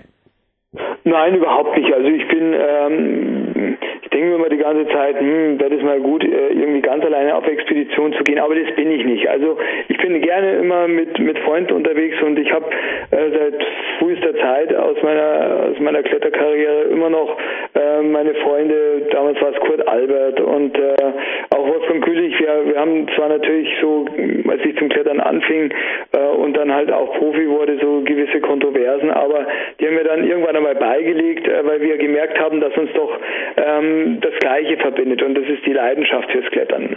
Äh, trotz äh, unterschiedlicher Auffassung, was äh, das Profitum anbetraf, haben wir doch gemerkt, dass wir die gleiche Sprache sprechen und äh, von der gleichen Leidenschaft getrieben äh, wurden. Und sie haben dann auch ähm, Kurz bevor Wolfgang Güllich in einem Autounfall ums Leben kam, haben wir vereinbart, wenn ich mit dem Wettkampfklettern aufhören äh, sollte, äh, dass wir gemeinsam auf Expedition gehen, ähm, zusammen mit Wolfgang Güllich und Kurt Albert, was natürlich großartig gewesen äh, wäre. Und so ist halt dann Kurt Albert dann für lange Zeit nur übrig geblieben, weil bevor ich zum Wettkampfklettern aufhörte, ja Wolfgang Güllich leider beim Autounfall verunglückte und ich dann aber mit, mit dem Kurt sehr viele tolle Unternehmungen und Expeditionen durchführen konnte, äh, bis auch er äh, vor zwei Jahren starb. Mhm. Stefan, noch eine Frage zum Thema, also wenn ich dich jetzt gerade zurückbringe zu dir selber, beziehungsweise zu deinem Körpertyp. Also du bist relativ groß für einen Spitzenkletterer. Du bist, du bist ein Stückchen größer wie ich, gell? Eins, ich bin 1,80 groß. 1,80. Mhm. Mhm. Weil was geblieben ist bei den Wettkämpfen, also ich habe gerade vor mir, also direkt die Liste von Chamonix von letzter Woche vom Weltcup liegen, das Finalfeld vom ersten Weltcup 2012, jetzt wo wir das aufzeichnen. Und ich habe vor mir liegen eine Ergebnisliste, wo du die Nummer 1 ziehst, nämlich aus der Juni-Ausgabe der Rohpunkt 1992 vom damaligen Rockmaster. Mhm. Und da haben wir also Schwergewichte will ich jetzt nicht sagen, aber zumindest sehr athletische drin, wie ein Yushi Hirayama. Und so blieb es auch im 2012. Da haben wir zum Beispiel einen Joe McCall, der auch hier schon natürlich Frage und Antwort stand. Es gab aber auch Leichtgewichte. Also es gab damals natürlich auch der, ja, der Stefan Fürstweizer Beispiel, der also eher genetisch sicherlich leichter oder ja, war wie du. Du warst irgendwo Mitte drin. Ich habe ja vorher auch das Wort Muskelaufbaustrategie fallen gelassen. Das, war, das stammt auch nicht von mir, sondern aus einem Porträt von dir, dass du da speziell über den Winter dran gearbeitet hast. Wie hast du drauf geschaut bezüglich Athletik? Weil es ist ja immer ein bisschen auch der Grenzgang bezüglich Vorbildwirkung und so weiter. Du bist irgendwo in der Mitte angesiedelt, kann ich jetzt einfach nur von den Fotos her sagen. Was ist dein Wettkampfgewicht oder dein jetzt Top-Leistungsgewicht? Also ich habe damals so mich gab es nur mal einen Wettbewerb, äh, der für mich entscheidend war jedes Jahr und das war das Rockmaster. Ja. Das war für mich einfach so die, die Königsdisziplin äh, des Wettkampfkletterns, einmal eine on, schwierige On-Site-Route machen zu müssen, dann am nächsten Tag eine After-Work-Route. So ist es ja bis heute geblieben und ich finde, es ist eine wunderbare Kombination, wo wirklich der beste Kletterer ermittelt wird. Jetzt ist ja auch das Bowler noch dazugekommen. Ähm, finde ich, finde ich nach wie vor die beste Wettkampfform, weil ähm, der ganzheitliche Kletterer abgerufen wird und nicht bloß äh, eine einzelne Disziplin abgefragt wird. Ähm, und ich wog damals in meiner im, zu diesen Wettkämpfen eigentlich immer so 62 Kilo. Also ich habe dann ähm, normalerweise immer so zwischen 65 und 68 Kilo gewogen, ähm, wenn ich trainiert habe, habe dann aber auch nochmal vor wichtigen Wettkämpfen nochmal so richtig abgekocht, so drei, vier Kilo. Ähm, und da war ich dann bloß nach Haut und Knochen, aber ich habe auch gemerkt, was das dann nochmal für einen Leistungsschub gab, äh, für kurzfristig mal so zwei, drei Kilo zu verlieren. Ähm, aber ich muss schon sagen, ich hatte immer ein sehr gutes Verhältnis ähm, von äh, Gewicht zur Größe. Also obwohl ich ja mit 1,80 ja äh, nicht unbedingt sehr groß bin, ähm, aber für Kletterer eigentlich die Idealmaße habe. Äh, ich komme an jeden Griff mehr oder weniger dran. Äh, ich bin nicht zu klein, ähm, tue mich nicht so schwer bei bestimmten Längenzügen, ähm, habe dann aber trotzdem nicht zu viel Gewicht ähm, an mir äh, mitzuschleppen gehabt. Und das war natürlich schon äh, ein genetischer Riesenvorteil, den andere so in dieser Form natürlich nicht hatten. Und wenn man so vergleicht, ich meine, der Yuji ist ein bisschen kleiner nur als ich, François Legrand war der gleiche Typ, ähm, ich glaube, der war sogar einen Zentimeter oder zwei größer, äh, dann äh, Jerry Moffat oder Ben Moon, Ron Kauk, das waren alles so die gleichen Typen. Ähm, auch Patrick Elonger, der war ein bisschen kleiner, aber letztendlich ähm, extrem austrainiert. Ähm, und, und natürlich auch kein Gramm Fett auf dem Körper und das sieht man ja auch heutzutage noch äh, wieder ähm, so die richtig guten Leute wie Adam Ondra, ähm, Chris Sharma, wenn der, wenn der wirklich an was ganz was Harten arbeitet, dann äh, sind, haben die Jungs alle kein Gramm Fett auf dem Körper. Kann man nicht brauchen. Und ich glaube auch heute, jetzt im 2012 oder jetzt, wo wir es online stellen, im 2013, wird es nicht wirklich was geändert haben, oder? Also wie ich es in den ersten Minuten dieses Interviews gesagt habe, du schaust für mich jedes Jahr gleich fit aus. Also ich glaube, du hast aus Gewicht über die Jahre, wie er auf François Legrand übrigens hier bei PowerQuest berichtet hat, ganz gut gehalten, oder? Ja, ich ist schon ein bisschen schwerer geworden, muss ich ehrlich sagen, weil ähm, ich habe natürlich jetzt ähm, nach ähm, meiner reinen Wettkampfzeit natürlich ein bisschen meinen Schwerpunkt verlagert. Ich habe dann auch mal eine Zeit lang sehr viel äh, Ausdauertraining gemacht äh, für die Expeditionen, äh, habe natürlich dann auch dickere Füße bekommen, muskulösere Beine bekommen und das ist natürlich dann halt auch sofort immer mit Gewicht verbunden. Aber jetzt in den, ich wiege jetzt so um die 70 Kilo rum und momentan arbeite ich da gerade an einem Projekt ähm, im Höllental an der Schwarzen Wand, hier bei uns im Wetterstein, eine Route, die wir so im 8. Äh, im 8C-Bereich ansiedeln, eine alpine Sportkletterei mit neuen Seilingen, 8C, 8C plus. Äh, und äh, da bin ich momentan gerade wieder bei 68 Kilo, will mir dann aber nochmal auf 65 Kilo dann runterhungern, wenn es dann um die Wurst geht, äh, wenn es dann um die, ähm, um die Durchstiegsversuche geht. Schöner Gruß von Stevie Heston kam jetzt gerade mental über die Ätherleitung darüber, weil er macht genau dasselbe auf sein Projekt hin. Äh, sein Ziel ist auch 65 Kilo und dann hat er gemeint, kommt er vielleicht in 9 Plus hoch. Also ich denke, es ist nach wie vor irgendwo, ja, auch bei mir geht es dieses Jahr beim Rockmaster Open übrigens um die Wurst, beziehungsweise zuerst schon mal um die Quali in Hauptbewerb. Und ja, ich bin eigentlich jemand, der am liebsten immer mit demselben Gewicht circa auf die Wettkämpfe hinfährt, aber wenn man dann am Tag vorher noch einmal ein bisschen was los wird, das ist einfach jedes Gramm beim Klettern zum Teil speziell was die Fingerkraft angeht, also Gewicht-Fingerkraft-Verhältnis, ist glaube ich nicht überstrapazierbar mit jetzt gezieltem Krafttraining davor. Da ist ein bisschen Gewicht oft mehr wert. Also ich habe festgestellt, vor allem jetzt in meinem Alter, ist das, ähm, das was ich durchs Abnehmen raushole, das kann ich mir nie antrainieren. Mhm. Gut, soll jetzt aber kein Aufruf zum Abnehmen sein. Krafttraining, Nein, Krafttraining ist wichtiger. Klettern. Zurück zum Spaß am Klettern. Ich glaube auch, der Spaß am Klettern ist nur so lange ein Spaß, solange es einfach ganzheitlich im Leben passt. Und jedes Ziel hat seinen Preis und wenn man den mittelfristig mal bezahlt und dann den Preis auch abholt, glaube ich, dann passt das große Ganze. Ja, klar. Ich meine, äh, eines ist ja klar, dass äh, Klettern ist ein sehr zeitintensiver ähm, Sport, der auch volles Engagement, äh, wenn man jetzt im Spitzenbereich unterwegs ist, erfordert. Also das bedeutet, dass man natürlich sein ganzes Leben auf diese Disziplin, auf diesen Sport ausrichten muss, äh, sonst, sonst hat man da keine Chance, äh, vorne mit dabei zu sein. Und ähm, da bleiben natürlich viele andere ähm, ja, gesellschaftliche und auch soziale ähm, ähm, wie soll man sagen, äh, Aspekte dann gehen natürlich dann verloren. Dessen muss man sich natürlich bewusst sein. Das ist das Prinzip eines jeden Hochleistungssports. Äh, ich kann nur gut sein, ich kann nur wirklich ganz vorne mit dabei sein, im Grenzbereich dabei sein, wenn ich auch meine ganze Kraft, meine ganze Konzentration auf diesen Bereich lege. Und äh, ähm, da zahlt man natürlich auch unter Umständen, vor allem beim Klettern, weil man sehr viel unterwegs ist, weil man sehr viel äh, auch nicht zu Hause ist, vielleicht unter Umständen auch einen, einen hohen familiären und ähm, ja, zwischenmenschlichen Preis, ähm, weil es ist nicht leicht mit dem Kletterer äh, zusammenzuleben und äh, ich habe das ja selber auch leider durchleben müssen. Ähm, ich habe mich von meiner ersten Frau oder meine erste Frau hat sich von mir getrennt, weil sie halt einfach dieses Leben, besonders als ich dann mit Expeditionen anfing, unsere Kinder auf die Welt kamen, nicht mehr ertragen konnte. Ähm, und das ist halt einfach dann eine die die Kehrseite der Medaille. Die da sollte man auch nicht verschweigen, weil äh, dessen sollte sich jeder bewusst sein, dass es nicht nur Friede, Freude, Eierkuchen ist, sondern man zahlt auch unter Umständen sehr hohen Preis dafür.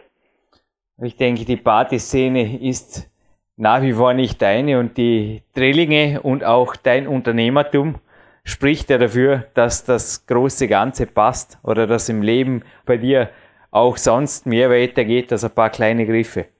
Ja, unbedingt. Mich hat es eigentlich schon immer ähm, auch genauso fasziniert, ähm, ja, als Geschäftsmann unterwegs zu sein. Ich habe immer sehr, sehr gerne mit meinen Sponsoren zusammengearbeitet. Das habe ich nie irgendwie als Belastung oder als, als notwendiges Übel empfunden. Äh, die Arbeit mit Red Bull bringt mir wahnsinnig viel Spaß. Das sind extrem kreative und gute Leute. Meine eigene Firma Red Chili, die ich vor zwölf Jahren gegründet habe, das ist, das, das ist einfach so eine Befriedigung, wenn man äh, was auf den Weg bringt, äh, was dann auch tatsächlich funktioniert und auch angenommen wird, ähm, respektiert wird.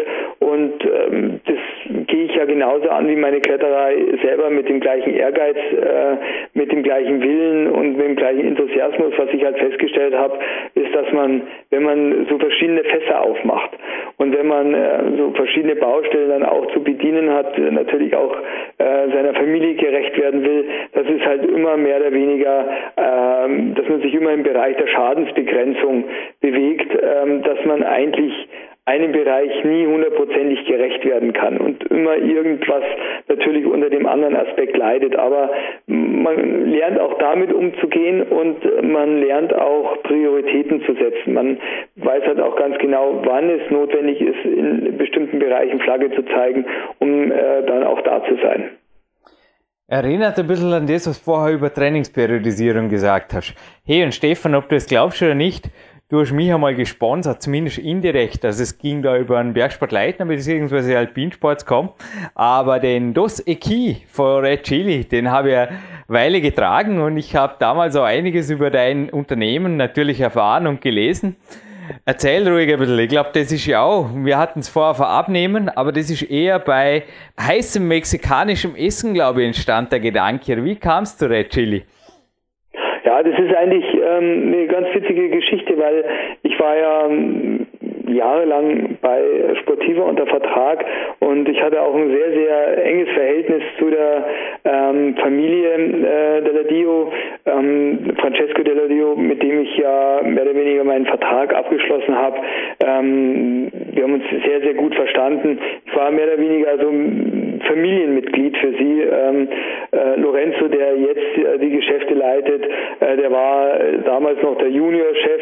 Ähm, also es war, es war alles sehr, sehr familiär und ähm, ich war ja dann auch mit Heinz Mariacher und Manolo ähm, sehr stark in die Schulentwicklung involviert und ähm, ich hatte eigentlich auch vor, mit meinem Partner, mit dem Uwe Hofstetter, äh, der ähm, auch ein sehr engagierter Kletterer ist, aber eher aus dem kaufmännischen Bereich kommt, ähm, wir wollten eigentlich ähm, La Sportiva die Vertretung für Deutschland übernehmen. Dann hat es ähm, aufgrund von Kündigungsüberschreitungen äh, nicht geklappt. Da mussten wir noch ein Jahr länger warten und dann kam wieder was dazwischen.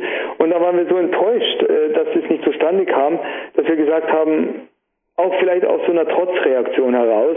Jetzt vertreiben wir Boreal in Deutschland, ähm, weil das war damals äh, neben Sportiva somit der größte der Welt, äh, Kletterschuhhersteller, und haben gesagt, so und jetzt erst recht, jetzt vertreiben wir Boreal. Haben es tatsächlich auch bekommen, den Deutschlandvertrieb, aber das war so eine schwierige Zusammenarbeit mit den Spaniern damals, die ganz andere Vorstellungen hatten als wir, ähm, dass nach einem Jahr auch äh, wir so frustriert waren, zusammensaßen beim Uwe in der Dachzimmerwohnung und äh, uns sauber mit dem Rioja Wein äh, den Frust von der Seele spülten und äh, in dieser äh, ja in dieser äh, Rotwein geschwängerten Atmosphäre möchte ich mal sagen, um es gelinde auszudrücken, wir waren sturzbetrunken, ähm, äh, genauer gesagt, ähm, kam die Idee, Mensch, der Uwe ist Kaufmann, er ähm, hat Jahre zuvor schon ähm, bei Country vertrieben in Deutschland, also die äh, Klemmgeräte und Anseilgurte und so weiter. Ähm, und ähm, ich bildete mir ein, auch sehr viel Erfahrung beim Schuhbau äh, zu haben und haben wir gesagt, wenn wir die beiden Kompetenzen bündeln, dann müsste eigentlich was Gutes dabei rauskommen, weil wir hatten eine genaue Vorstellung, wie Kletterschuhe aussehen müssen. Ähm, und wir haben dann in dieser Nacht, ähm, haben wir gleich eine neue Rotweinflasche aufgemacht, weil wir die Idee so gut fanden, haben wir äh, dann den Entschluss getroffen, unser eigenes Unternehmen zu gründen. Wir wollen unsere eigenen Kletterschuhe bauen. Wir waren dann irgendwann einmal so fertig, dass wir irgendwann bloß noch am Morgen einen Zettel gefunden haben, Rotwein getränkt, wo ein Name drauf stand, und zwar Red Chili. Äh, und das war genau der Zettel, weil wir gesagt haben, den Namen müssen wir aufschreiben, äh, sonst vergessen wir ihn wieder, ähm, der dann auch mehr oder weniger äh, der Firmennamen geworden ist, weil wir beide ähm, absolute Red Hot Chili Pepper Fans sind. Wir lieben äh, das mexikanische Essen ähm, und äh, haben gesagt, genau so muss unsere Firma sein und so ist Red Chili dann entstanden. Cool, absolut cool. Die ganze Geschichte ohne irgendwelche Gerüchte drin. Endlich mal live on tape. Du, und wenn ich dann ganz kurz am Ende ausreißen darf, aber du hast jetzt eh schon einige Stichworte genannt. Rotwein, mexikanisches Essen, was von recht gutem Leistungsgewicht halten, hatte man da vorher. Die Ernährung des Stefan Glowacz, beziehungsweise auch Supplementierung. Gibt es irgendwelche Geheimrezepte, Superstrategien oder wie geht es ab, wenn du einfach zum Beispiel im Winter jetzt schaust, dass ja, Muskelmasse zunehmen, sofern es überhaupt ein Ziel ist, aber zu- und abnehmen oder Leistungsgewicht erreichen und halten? Gibt es irgendwelche Strategien, was du über die letzten Jahre gemerkt hast? Das funktioniert bei dir besonders gut. Eigentlich, ich meine, äh, wenn es darum geht, ähm, Gewicht abzukochen, dann, dann esse ich halt einfach nichts mehr. Ganz einfach oder oder wenig oder nur noch ein Bruchteil von dem, was ich was ich sonst äh, normalerweise esse. Es hat sich ein bisschen was verändert, weil als ähm, ich ähm, als wir uns getrennt haben, meine erste Frau und ich, ähm, ich dann über Tage hinweg meine Kinder dann selbst betreuen äh, musste. Also das heißt, ähm, ich habe mich ja da nicht irgendwie von, von meinen Kindern verabschiedet, sondern äh, habe die, dieses Thema sehr ernst genommen. Ähm, wir haben da auch eine tolle Regelung gefunden, ähm, dass äh, wenn ich da bin, die Kinder bei mir sind, äh, wenn ich weg bin, nimmt sie wieder meine Frau und ähm, wir haben das sehr, sehr gut aufgeteilt und ähm, mich hat es dann wahnsinnig aufgeregt, ähm, je älter das sie wurden, dass ich eigentlich nur zwei Gerichte kochen kann. Wiener Schnitzel und irgendwelche Nudelvarianten. Ähm, und dann irgendwann haben wir gesagt, so jetzt reicht's. Ähm, es wird jeden Tag ein neues Gericht gekocht. Ich habe mir Kochbücher gekauft und äh, am Morgen wurde dann äh, durften sich die Kinder dann ein Gericht aus diesen Kochbüchern raussuchen und ich musste das dann mittags oder abends dann entsprechend kochen und ich habe dann gemerkt, wie viel Spaß mir das macht und ich auf einmal auch ein ganz anderes Verhältnis zu Lebensmitteln entwickelt habe. Ähm, ich koche eigentlich ausschließlich ähm, aus den Kochbüchern von Jamie Oliver, ähm, weil ich auch festgestellt habe, das ist ein ganz cooler Typ. Die Gerichte ähm, die sind saugut und, ähm, und äh, bringen auch sehr viel Spaß, wenn man sie selber zu, zu, äh, zubereitet. Und vor allem meine Kinder essen alles, wenn ich nur sage, dass es aus dem Buch von Jamie Oliver ist, weil sie den auch selber so cool finden. Und ähm, das war eigentlich so äh, aus einer Not heraus geboren, habe ich auf einmal eine Leidenschaft entdeckt, die ich eigentlich für, äh, bei mir nie für möglich gehalten hat, habe. Und äh, äh seit diesen seit diesem Augenblick, also das ist ungefähr jetzt äh, acht oder neun Jahre her, seitdem wir das so praktizieren, koche ich, wenn ich da bin, jeden Tag. Ich gehe jeden Tag einkaufen. Ich kaufe immer nur frische Sachen, frische, äh, frisches Gemüse, frische Lebensmittel, äh, fahre mm, fürs Fleisch zu einem bestimmten äh, Metzger, wo ich genau weiß, dass ich auch die entsprechende Qualität bekomme, dass ich auch biologische äh, Produkte aus der Region bekommen. Ähm, wir haben neben, neben uns äh, ist ein Bauer, bei dem ich äh, die Eier hole von äh, rumlaufenden Hühnern. Ab und zu hockt äh, sogar ein Huhn bei uns hier im Garten. Äh, und das ist natürlich dann schon auch nochmal ein, ganz anderer Bezug zu eigentlich dem Benzin von jedem Sportler. Je besser die Versorgung natürlich ist, umso besser funktioniert auch der Körper. Wir haben einiges gemeinsam, nur dass als Ausgleichssport heute Nachmittag noch ein kurzes Lauf und dann ein Turn-Ausgleichstraining habe, macht mir ihre Spaß. Also da mich mit den Turnern am Nachmittag ein bisschen zu spielen, erst in der Halle oben und unten im Kraftraum ein bisschen was stabil und körperspannungsmäßig zum Touren. Und ja, auf die Lebensmittelqualität lege ich Wert, aber wie gesagt, Kochen ist nicht mein Ausgleichssport, aber allerletzte Frage, Stefan. Weitere Ausgleichssportarten neben den Kochen gibt es die auch? Ja, ich habe, ähm, als wir nach Baffin Island fuhren äh, im Winter, jetzt vor ein paar Jahren, haben wir eine völlig neue Disziplin lernen müssen, und zwar das Kiten, das Snowkiten. Und das hat uns so fasziniert, ähm, dass wir auch gesagt haben, die Königsdisziplin beim Kiten ist natürlich auf dem Wasser. Und mit dem Holger Heuber habe ich dann auch angefangen, dann das Kiten aufs Wasser zu bringen. Und äh, muss ehrlich sagen, das hat einen absoluten Suchtfaktor. Äh, wir haben dann, äh, muss auch ehrlich sagen, ich habe das Klettern dann, das Klettertraining dann ein bisschen schleifen lassen, weil wir dann äh, mehr oder weniger nur noch zum Kiten gegangen sind äh, bis wir es so weit drauf hatten, dass wir auch äh, zum Springen angefangen, äh, zum Springen anfangen konnten. Aber ähm, das, was wir uns eigentlich eingebildet hatten, äh, dass wir es verbinden können mit dem Klettern, ähm, das funktioniert einfach nicht, weil Kiten ist auch so trainingsintensiv, so erfahrungsintensiv, äh, weil es äh, sehr schnell auch ein sehr gefährlicher Sport werden kann, dass sich das auch ein bisschen beißt. Also ich kann jetzt nicht einen ganzen Tag lang irgendwie zum Kiten gehen, äh, im Wasser äh, rumliegen, die Hände weichen auf, die Haut wird ganz dünn äh, und dann am nächsten Tag dann zum Klettern gehen. das funktioniert dann allein schon nicht mehr von der Reibung her, von den Fingerspitzen. Aber mir bringt es nach wie vor sehr viel Spaß, wenn wir in irgendeinem Land sind wie Venezuela oder in Brasilien unterwegs sind, dann verbinden wir das dann immer noch mit dem Kiten. Äh, dann sind wir dann ein, zwei Wochen dann noch auf irgendeiner Insel dann ausschließlich zum Kiten unterwegs. Klingt relaxed, ja. Also ich bedanke mich für jede Minute. Du hast gesagt, oder wir haben eine Stunde ausgemacht, die überziehen wir jetzt gerne mal in Kürze. Ich bin stolz, dich hier bei PowerQuest C zu Gast gehabt haben zu dürfen. Und gerne für dich, Stefan, auf jeden Fall noch die letzten Worte. Ich weiß nicht, also wie gesagt, jetzt März 2013 geht's online, wenn wieder Dia-Vorträge oder irgendwas anstehen. Dia-Vorträge gibt's inzwischen schon gar nicht mehr, aber ich war bei einem deiner ersten Vorträge hier in der alten K1 Kletterhalle, sage ich noch, in Dornbirn. Ich weiß nicht, ob du da ja, ja. überhaupt, noch, aber du warst in Dornbirn, du war ein Redner. Ich saß sehr, sehr stolz im Publikum da sein zu dürfen. Ja, also die letzten Worte. Ein Dankeschön oder auch eine Ankündigung auf neue Projekte oder was auch immer. Jetzt gerne für dich und von mir, Jürgen Reis, gibt es jetzt schon ein herzliches Dankeschön. Übrigens ein kleines Geschenk, also eine DVD von mir ist am Weg zu dir. Wunderbar, da bedanke ich mich auch ganz herzlich für das tolle Interview. Es ist immer schön, wenn man ein bisschen auch Raum und Zeit hat, ähm, ein bisschen tiefer in die Materie einzusteigen.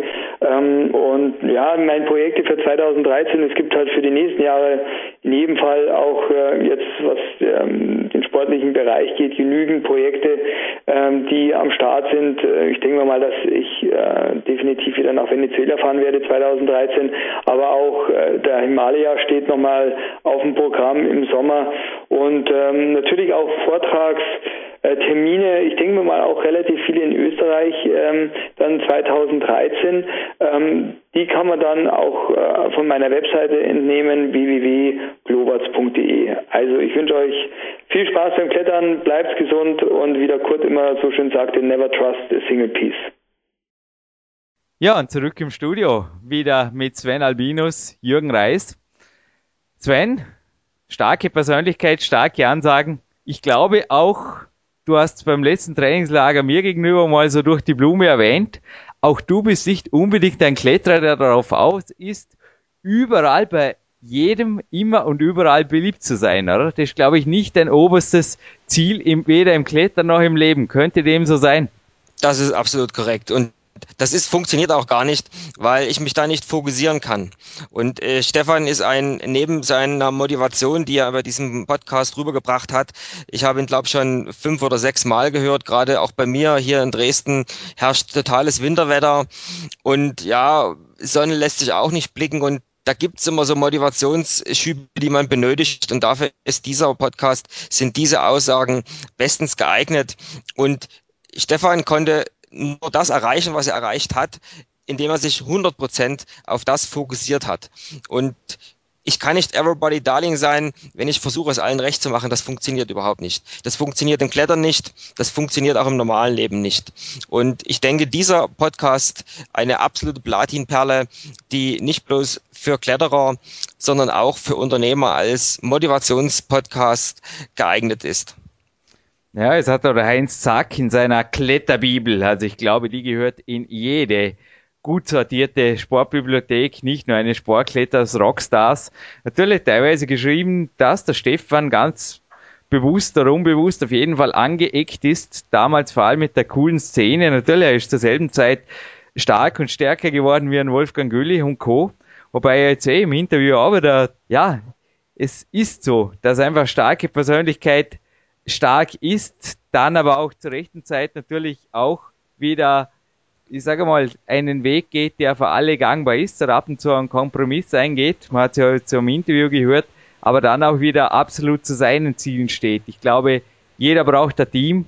Mit Gewalt anecken ist sicherlich nicht das Thema, aber andererseits sich von anderen Vorgaben machen lassen, was man zum Tun und zum Lassen hat und einfach sich normgerecht zu verhalten, das war, glaube ich, noch nie der Weg zu Spitzenleistungen, auch vermutlich nicht der Weg zu einem erfüllten Peak-Athleten-Dasein, oder egal in welcher Sportart, egal in welcher Disziplin. Also ich glaube, ab und zu zu sich selbst, zu seinen Werten zu stehen oder zum Beispiel einfach mal sagen, okay, das mag alles für euch nett und gut sein, aber für mich funktioniert's nicht. Ich mache ganz was anderes oder ich gehe einen völlig anderen Weg. Das ist, glaube ich, auch was, was du in der Vergangenheit schon mehrfach mit Erfolg durchgezogen hast im Leben, oder Sven? Ja, absolut. Das ist für mich die einzigste wahre Möglichkeit, meine Ziele zu erreichen, indem ich mich voll auf das fokussiere, was mir wirklich wichtig ist, was ich erreichen will. Und nur so kann ich meine Träume wirklich verwirklichen. Und da hat mir Stefan mit so vielen Aussagen aus dem Herz gesprochen. Also für mich absolut einer der Top drei Podcasts, die in meine Podcast-Galerie wandern kann man vorstellen, auch mit der Ernährung beziehungsweise auch seiner Gewichtsaussage hat dir, gerade du bist ja als erster Peak-Athlet unter 10% hier offiziell gemessen worden im Peak Country auf unserer messerscharfen Waage hier, die einfach, ja, in einem Modus funktioniert, wo es einfach ziemlich hart ist, unter die 10% zu kommen. Ich weiß es. Ich glaube, es spricht dir aus dem Herzen, oder was der Stefan da für Ansagen gemacht hat wie leicht das er tatsächlich war in Topform, weil bei 1,80 Meter Körpergröße sind natürlich solche Gewichtsmarken. Ich nehme an, er hat auch jetzt, ich weiß es nicht, ich habe ihn hinterher nicht mehr gesprochen, aber 2013 seine anvisierten 65 Kilo erreicht. Das sind natürlich Zahlen, die dir auch, das waren nur deine Werte, oder? Vor nicht allzu langer Zeit. Und du bist aber wie groß? Ich bin 1,68 groß, ja, das waren früher mal meine Werte. Jetzt bin ich auf einem guten Weg in die Richtung, um zumindest vom Gewicht Körpergrößenverhältnis auf Weltcup-Niveau zu kommen. Und das ist auch das, was Stefan hier wieder auszeichnet. Er nimmt einfach kein Blatt vor den Mund und von wegen easy living im Klettersport ja, und null. es ist völlig egal und Ernährung müssen wir nicht drauf achten. Das ist völliger Schmarrn. Also man hat damals schon erkannt, äh, bei, bei Güllich, bei Albert, bei, bei allen durch die Bank weg, dass wenn ich Topleistung bringen will, dass ich einfach vom Gewicht äh, mich optimieren muss oder runter muss. Und er hat doch ganz klar gesagt, gesagt, da gibt es kein, äh, keine Experimente. Wenn ich mich auf eine Route oder auf ein Event vorbereitet habe, dann habe ich einfach mal eine Zeit lang weniger gegessen. Und äh, das hat zumindest für den Moment äh, seinen Erfolg gebracht. Mehr braucht es nicht. Get on top. Und ja, Sven, wenn du erlaubst, ich glaube, wir dürfen noch ein kleines Gewinnspiel einbringen, oder? Ja, absolut. Ich mach den Vorschlag, ich habe die Gewinnfragen, du spendierst die Preise. Wie immer, also Wie kein immer. Problem. Also die Preise sind hier. Wir haben, um eventuell noch ein bisschen mehr Motivation zu tanken. Natürlich eine DVD, wo auch das Sven einmal in einem Bild und so weiter vorkommt drin, die Big Days. Und wir haben auf jeden Fall ein Klettern-Magazin. Und zwar nicht die Ausgabe, die kriegt ihr nicht, das ist meine Sammlerausgabe, nicht die Ausgabe vom Mai 2005, wo es heißt, ungezähmt, ja hoffentlich ungezähmt, Stefan Glowacz wird 40. Traue ich keinem über 40 war die Unterheadline. Ja, doch, doch. Ihr könnt den Aussagen für ihn trauen. Er ist ein Real Deal. Er ist ein cooler, starker Kletterer geblieben und ich hoffe, wie gesagt, jetzt von mir das offizielle Dankeschön noch einmal an dich und dein Team, Stefan, dass es dir noch lange, lange, lange gelingt, Top-Leistungen für dich und die Kletterwelt da draußen zu erbringen. Also bleib ungezähmt, weil das hat mich auch wieder an Rocky 4 erinnert. In dem Moment, wo die Leute zivilisiert werden, ist es einfach vorbei. Und wie das Wenger vorher gesagt hat, ab und zu gehört es auch dazu, ein bisschen unkonventionell zu agieren, um ans Top zu gelangen. Aber Sven, die Gewinnfragen, also wie gesagt, einen ja. Doppelpreis haben wir einmal die Big Days DVD und einmal ein aktuelles März oder April, was auch immer jetzt mit der Post reinflattert. Ein herzliches Dankeschön ans Klettern-Team, auch eurer Redaktion, alles Gute und weiterhin so tolle Interviews, bitte, wenn ich da mal einen Wunsch äußern darf in Richtung Deutsche Land, in Richtung Stuttgart. Sven, die Gewinnfragen, so einfach sind sie nicht, weil wir haben bereits im Vorspann gehört, der Stefan hat ja ziemliche Wettkampferfolge gehabt und ich glaube, darum geht's, oder? Ja, absolut. Zwei Preise, zwei Gewinnfragen. Stefan hat dreimal den Rockmaster gewonnen. Wir möchten wissen, wo findet alljährlich der Rockmaster statt? Also welches Land und welche Stadt? Und die zweite Frage, wann und wo wurde Stefan Vize-Weltmeister? Diese zwei Fragen gilt es zu beantworten. Und ich denke, auch für alle nicht Nichtkletterer ist das relativ einfach. Wer dennoch ein bisschen Hilfestellung braucht, das sei uns gestartet, auch um vielleicht mehr über Stefan zu erfahren oder über seine unternehmerischen Aktivitäten seien noch zwei Internetquellen genannt. Einmal www.klowatsch.de, das ist seine ganz persönliche Homepage und seine Visitenkarte als Unternehmer findet ihr wie am Anfang schon erwähnt und wie auch im Podcast erwähnt, unter www.redchili.de. Und unter dem Aspekt müssten diese Fragen dann doch relativ einfach zu beantworten sein. Also eine Stadt und eine, ich glaube, es ist eine Gemeinde oder ein Ort ist gefragt, die übrigens nicht so viele Autobahnkilometer außer aneinander liegen. Also von der Stadt in den Ort oder wieder zurück ist es bei gutem Verkehr. Jetzt, jetzt Radarfrei zweieinhalb Stunden. So jetzt macht es aber richtig einfach für, für Insider. Ist richtig einfach und deshalb sage ich jetzt auch, der Podcast ist vorbei. Sven Albinos und der Jürgen Reis verabschieden sich aus dem PowerQuest CC Studio und euch lassen wir jetzt schnell, schnell, schnell ans Kontaktformular und übrigens, wer da gerade über den Fanshop stolpert, den Spendenbutton oder sich eventuell wie das Sven ein Trainingslager hier sichern will, alles Möglichkeiten, um PowerQuest zu unterstützen. Also, wenn ihr gerade dann auf dieser Homepage noch seid, auf der www.power-quest.cc, dann ja, viel Spaß und wir sind in Kürze wieder für euch da. Aber so viel sei verraten, es ist ein heißes 2013er Kletterjahr und bleibt einfach on tape. Podcast-Abos übrigens bei iTunes genauso einfach wie direkt über die Homepage. Und Sven, vielen Dank für deine Zeit, für deinen Einsatz hier. Und auch dir ist zu verdanken, dass PowerQuest CC inzwischen der mit Abstand weltweit größte Kletter-Podcast geworden ist. Alles klar, vielen Dank.